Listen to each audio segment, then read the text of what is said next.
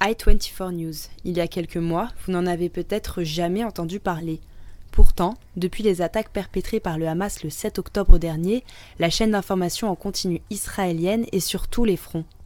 Au programme, des bombardements, des morts et surtout une antenne qui se fait le relais de la propagande de guerre israélienne. Des témoignages, les récits d'horreur de ceux qui ont réussi à survivre, la détresse des familles des otages détenus à Gaza, les actes de bravoure de ceux qui ont sacrifié leur vie face à la barbarie. Des images choquantes et explicites pour que le monde sache. La guerre d'Israël contre le Hamas, c'est à suivre en continu sur i24 News. Mais i24 News, c'est aussi un homme, Patrick Drahi et son groupe Altis, qui lance la chaîne en 2013 avec une ambition claire, offrir une vision israélienne du Moyen-Orient. L'intensification du conflit israélo-palestinien est donc un moment crucial pour le média basé à Tel Aviv qui renforce alors sa couverture et mobilise d'importants moyens pour suivre l'évolution de la situation heure par heure. Loris Guémard, tu es journaliste pour Arrêt sur Image et tu as visionné pendant 36 heures à partir du jeudi 2 novembre l'antenne francophone de la chaîne i24 News. Tout d'abord, quelles sont les principales caractéristiques que tu as pu identifier? Alors la première, c'est une question de forme, c'est-à-dire que i24 News opère manifestement avec des moyens qui ne sont pas du tout ceux de sa grande sœur française euh, qui est BFM TV, puisqu'ils ont le même propriétaire qui est Patrick Drahi. Là, on a beaucoup moins de moyens, euh, notamment en termes d'envoyés spéciaux. par exemple, là, ils étaient en édition spéciale guerre, donc théoriquement l'ensemble de leurs moyens étaient mobilisés. il y avait en tout et pour tout deux envoyés spéciaux sur le front, un près de Gaza et l'autre près du Liban. Alors il y a très peu de reportages en réalité. Euh, il y, en a quelques-uns, euh, peut-être un ou deux par jour, mais c'est très limité. Euh, par contre, il y a des résumés en images de quelques minutes toutes les demi-heures, comme pour la plupart des chaînes d'information, et également quelques minutes avec chacun des envoyés spéciaux. Là, en tout cas, lors de cette édition spéciale, sur les deux jours, c'était assez sensiblement la même chose. Et ensuite, on retrouvait une large majorité de temps en plateau avec soit un expert, euh, soit euh, des journalistes, euh, un ou deux journalistes de la chaîne. En ce qui concerne les, experts en plateau, c'est assez simple.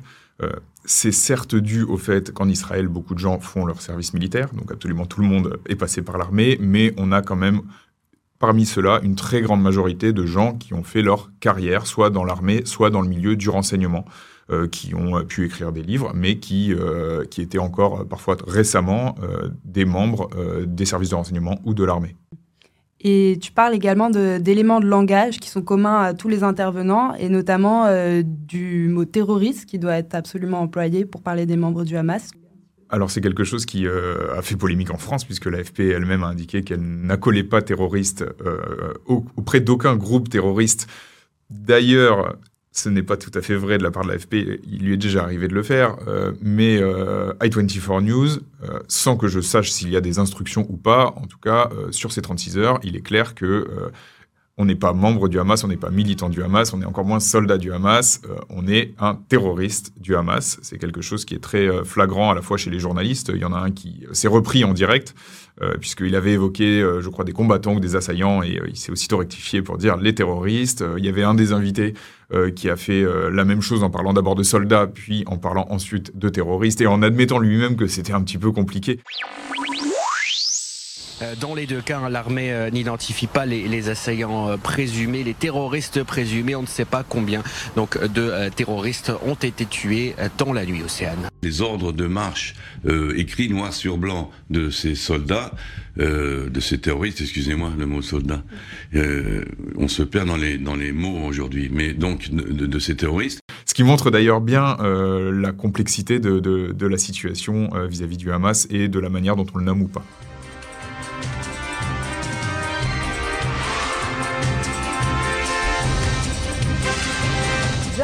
Affirmé que l'Iran était banni à vie de se doter de l'arme nucléaire à quelques jours du discours de Benjamin Netanyahu au Congrès qui entend dénoncer l'accord en cours de négociation sur le programme militaire iranien.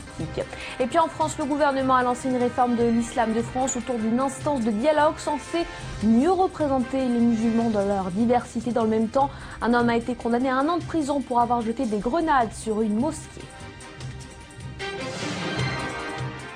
L'autre euh, grande caractéristique, euh, c'est que elle prête un soin particulier à faire part des positions du gouvernement israélien et de l'armée israélienne encore plus.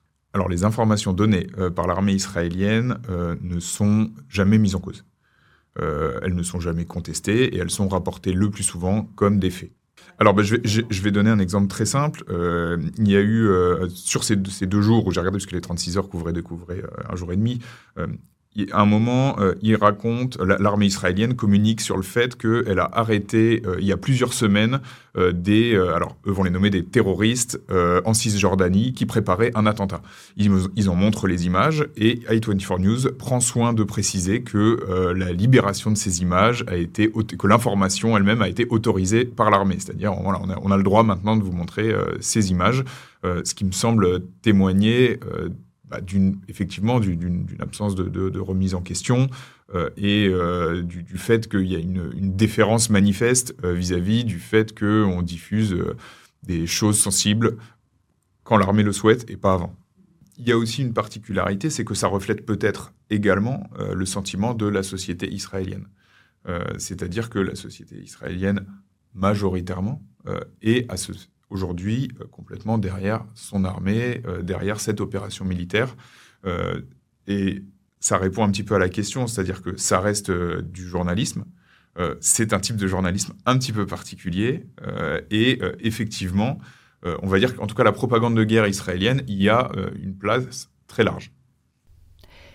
Tu parles également d'une sorte de glorification de l'armée par la chaîne. Euh, tu évoques notamment une séquence où un journaliste semble absolument fasciné par les avions de guerre israéliens. Regardez ce que euh, euh, mon caméraman Gil Kremer est en train de vous montrer, c'est assez exceptionnel. C'est la première fois qu'on voit ça en heure de la journée. C'est une sorte de balai, balai d'avions de combat dans le ciel au-dessus de Gaza. Regardez, c'est vraiment exceptionnel. Eh ben, on va compter ensemble. Hein. 1, 2, 3, 4, 5, 6. C'est assez exceptionnel. Euh, impossible de savoir euh, ce que nous sommes en train de filmer. C'est la première fois, véritablement, depuis 26 jours de combat, 27 désormais, euh, qu'on voit cela. C'est assez impressionnant. Alors ça, c'est quelque chose qui est peut-être plus proche de, beaucoup de chaînes d'information en continu en temps de guerre. Hein. en France, on est assez peu confronté à ça, effectivement. Euh, mais euh, par contre, euh, pour les gens qui sont plus anciens et qui se souviennent de la, manière dont une chaîne comme CNN pouvait couvrir la guerre du Golfe ou la, première ou la ou la deuxième guerre en Irak, il y avait il y a une espèce de fascination journalistique pour la guerre moderne. Sauf qu'en fait, ces avions-là, ils sont en train de bombarder le nord de Gaza où il y a des dizaines, voire des centaines de milliers de civils qui sont encore présents. Euh, euh, et, ça, c'est très, c'est pas du tout présent dans, dans, la séquence, c'est-à-dire qu'on on, voit vraiment, il y a un aspect, comme tu le dis, de, fascination vis-à-vis de, de, tout ça, c'est-à-dire oh les beaux avions, c'est incroyable. Et euh, bah, en fait, si on se place, voilà, une semaine, après, j'ai regardé l'antenne d'Al Jazeera et en fait, on voit ce qui se passe de l'autre côté. des gens qui reçoivent ces bombes-là, on a du mal à... Voilà, quand on voit ça, on se dit, cette fascination, en fait, elle est complètement déplacée.